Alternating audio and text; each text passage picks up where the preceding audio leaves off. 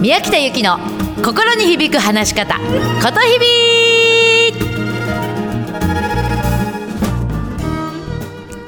おはようございます。8月8日木曜日ことひびの宮北由紀でございます。お元気ですか？もう今さこの時期いろんなとこで盆踊りやってるね。もう本当にいろんなところピーヒャラピーヒャラ音が出てきてさどうですか？今年みんな盆踊りとか行ったかな？あの屋台とか出店とかね。あの妙にウキウキするよね。あのどうだろう皆さん？盆踊りとか屋台とか出店とかに何かまつわる思い出があったらでもぜひ番組にお寄せいただきたいんですね。メールアットマーク 775fm.com でございます。私はね、えーと、学生の頃ってこの幼稚園から、まあ、学生、まあ、芸能界に入るまであの町田の玉川学園っていうところに住んでいたんですよ。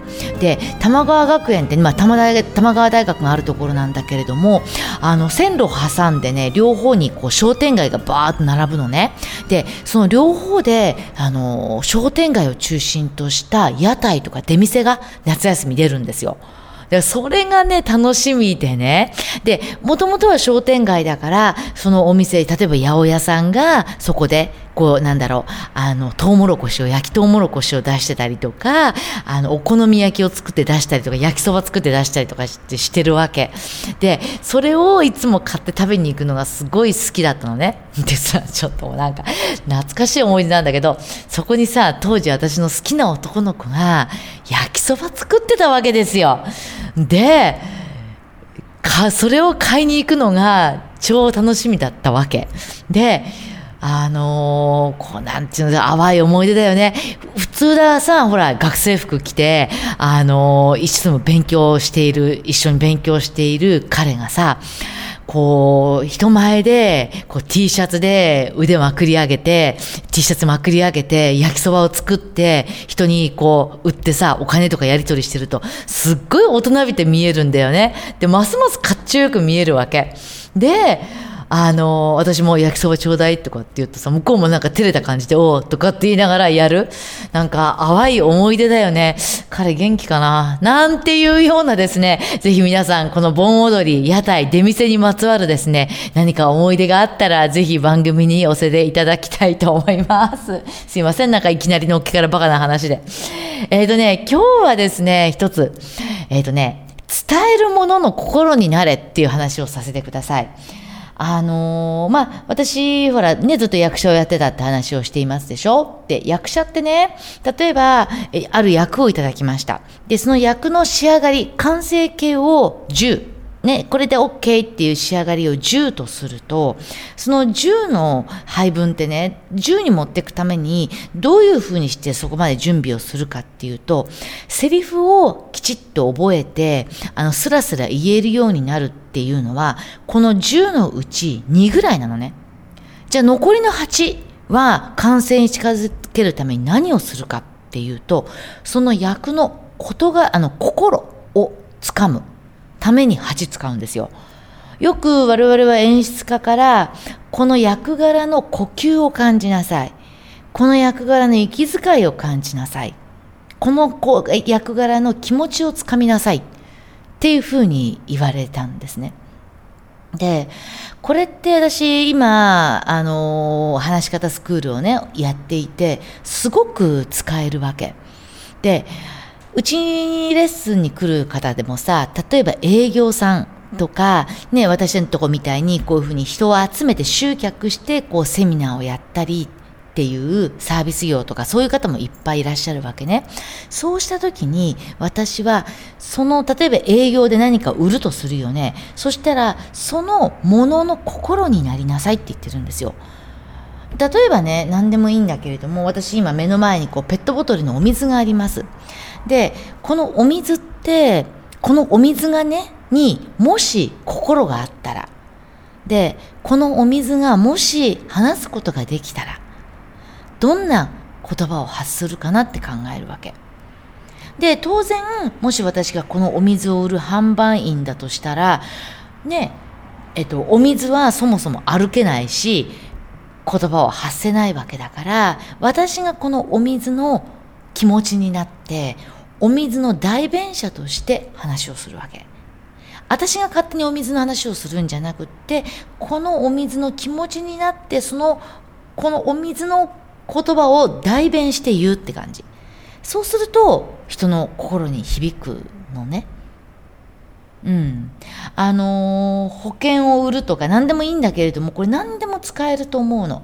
そのものを売るんじゃなくそのものの気持ち、あの、気持ちになって、その、えっと、ものの代弁者になって言葉を発するっていうことかな。そうすると非常に心に響く話になれると思う。なのでぜひ、ね、もし皆さんこの中で何か営業マンとかいたら、まあ何でもいいんだけれども、あ例えば、あなんだろうな、あの、ちょっとした、こう、なんだろう、電化製品売ってるとしたら、この電化製品の心になって、この電化製品がもし言葉を持っていたらどんな言葉で話すんだろうっていうことをちょっと考えてみて話をしてみてください。はい。それが伝えるものの心になれ。の話でございました。そして今日もう一つね、あの、最近さ、ほら、YouTube とかも含めて、ビデカメラの前で話す人ってすごく多いでしょ？で、このカメラの前で話すときに何を気をつけたらいいですか？ってよく聞かれるの。で、私も実は YouTube をやっていて、こう1回3分ぐらいで話し方のメソッドをこうまとめていて、もう120話とか130話ぐらい出しているんだけど、よく言われるのが、どうやったらそんなカメラの前で楽しそうに話せるんですかって言われるわけ。で、私は別に特別なことやってるわけじゃなくて、もう当然みんなと同じようにスマホみたいなそういうカメラを一台ポンと置いて、その前でペラペラ喋ってるだけなんだけども、すごく楽しそうに聞こえるらしいのね。で、いろんなやり方あるんだけども、ちょっとみんなこれ意識してもらえる？あのね、カメラの前で話す時には、ガヤガヤした居酒屋で、ちょっと大きめのテーブルを挟んで会話をするようなテンション。意味わ、意味わかります？あのね、あの、ガヤガヤした居酒屋でさ、テーブル挟んで目の前に人がいる時ってさ、え、あ、去年、今日初めて参加されたんですか？って、なんか、あの、なんだ、懇親会みたいなんで、あ、私も初めてなんですよ、よろしくお願いしますって、ガヤガヤした居酒屋でテーブル挟むと、これぐらいのテンションで挟むんだよね。あ、話すんだよね。で、もし、これがないと、こう、なんていうのか、何もない状態だと、もうちょっとテンションって落ちるわけですよ。うん。なので、ぜひそのガヤガヤした居酒屋でテーブル挟んで話すテンションで話してみて。そうするとカメラの前ですごく楽しそうにエネルギッシュに話ができると思うから。よろしいでしょうか？はい。でね、昨日はちょっと不安について話をしたんだよね。ちょっと厳しいようなこと言っちゃったのかもしれない。その、いつも不安がってる人、なんか不安がることを趣味になってるような人いませんか？っていう話をしたのね。で、私も何もそんな偉そうなことは何一つ言えなくて、私も、なんていうのかな、いつも不安がある人だったの。で、特に何かやってないと不安になるタイプなんですよ、私。なんかほら、イルカ、イルカだっけ？みたいにさ、止まっちゃうと、止まると死んじゃうみたいな。いつも動いてないと不安みたいな。そういうタイプだったんなんだよね。今でもその毛ってまだあるかもしれない。でね、そんな時にちょっと忘れもしないことがあったわけですよ。あの、どれぐらい前かな？半年ぐらい前だったかな？私ね、ファスティング、断食の道場に行ったのね。で、200えっと、3泊4日ぐらいだったんだけれども、あの、食事しないわけですよ。他に何にもすることがないわけ。ね？ただ、こう、一日いて、何もすることないわけで、ただ温泉に入ったりとかも自然の中で、伊豆高原だったので、はい、だったの。だから私はさ、そういう時に、あね、3泊4日何もすることがない。お、じゃあ、この本も読める。この原稿も書けるとかって言って、本も3冊ぐらい持ってって、原稿もいろんなセミナーとかの、あのー、原稿を3つ4つ持ってったんだよね。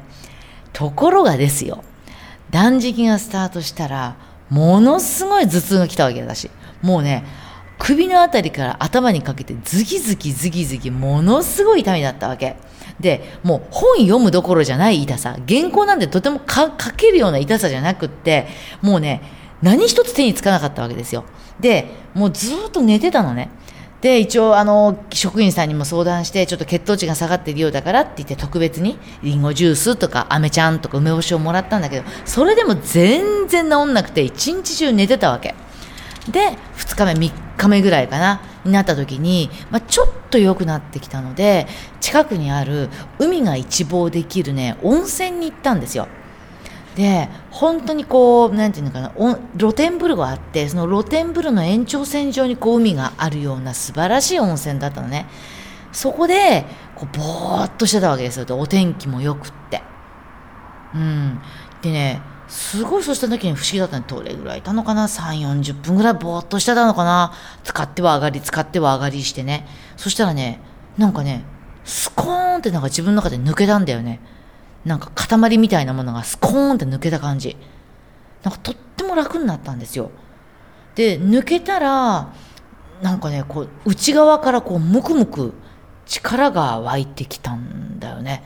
で、頭痛もスコーンって抜けて良くなったの。不思議でしたね。で、その後、もう足取りも軽くスタスタスタスタ宿まで帰って、で、こう、なんていうのかな。なんかとってもこう、居心地のいい時間を過ごしたわけ。で、考えたわけですよ。私ね、ああ、ずっと、このスコーンと抜けるまで私ね、頭に何かね、詰め込もうとしてたんだよね。体はさ、食べてないわけだから、どんどんどんどん抜いていくわけ。そうだよね。抜けてってるわけだよね。でも、頭の中にはさ、詰め込もうとしてたわけですよ。本を3冊読んでとか、ね、原稿を書いてとか。もうその時にふっと思ったわけ。頭は詰め込もうとしてる、体は抜いてる。全然アンバランスだよね。うん。体も思考もデトックスをしに来たんじゃないのかよ、私はみたいな。バカバカみたいな感じでございました。うん、でもそれを神様が教えてくれたんだなって。何もしなくても大丈夫なんだよって。それを頭痛を通して何かそれでも頭に詰め込もうとしていた私の思考を頭痛によってストップさせてくれたのかなって。思った。私はいつもメンバーに頭で考えるな。感じて話せって。頭で考え口で話すな。心で感じて心あいや体で感じて心で話せって言ってるのねそう言ってる私がですよ。もう頭でいつも考えてる私が未だにここにいるわけ。私もこんなもん。でも、こうやって少しずつ何もしてなくても大丈夫なんだって。うん。いう、そう言っても大丈夫っていう自分を信じて生活してます。なので、何かしていないと不安な人、うん。あの、ぜひちょっと一回全ての動きをストップして、大きく深呼吸して、ちょっとぼーっとしてみてください。うん、なんか得るものあるかもしれません。はい。そんなようなお話でございました。はい。こんなようなお話もね、メールマガジンで流してますので、ぜひ、あの、お読みいただきたいと思います。毎日平日12時に流しています。えっ、ー、と、メルマガ宮北、もしくはメルマガ、えことひび通信ですね。で、検索すると出てきますので、登録してみてください。さあ、それでは、えー、今日はぼーっとできる曲をね、一曲お届けしたいと思います。夢の時。というアルバムの中から爽やかな風がいつも雲を連れてくるでございます。どうぞ今日も面白い素敵な一日、ぼーっとした一日をね、今日はお過ごしいただきたいと思います。うまく話すな、心を込めて話してね。宮北ゆきでした。じゃあね、またねー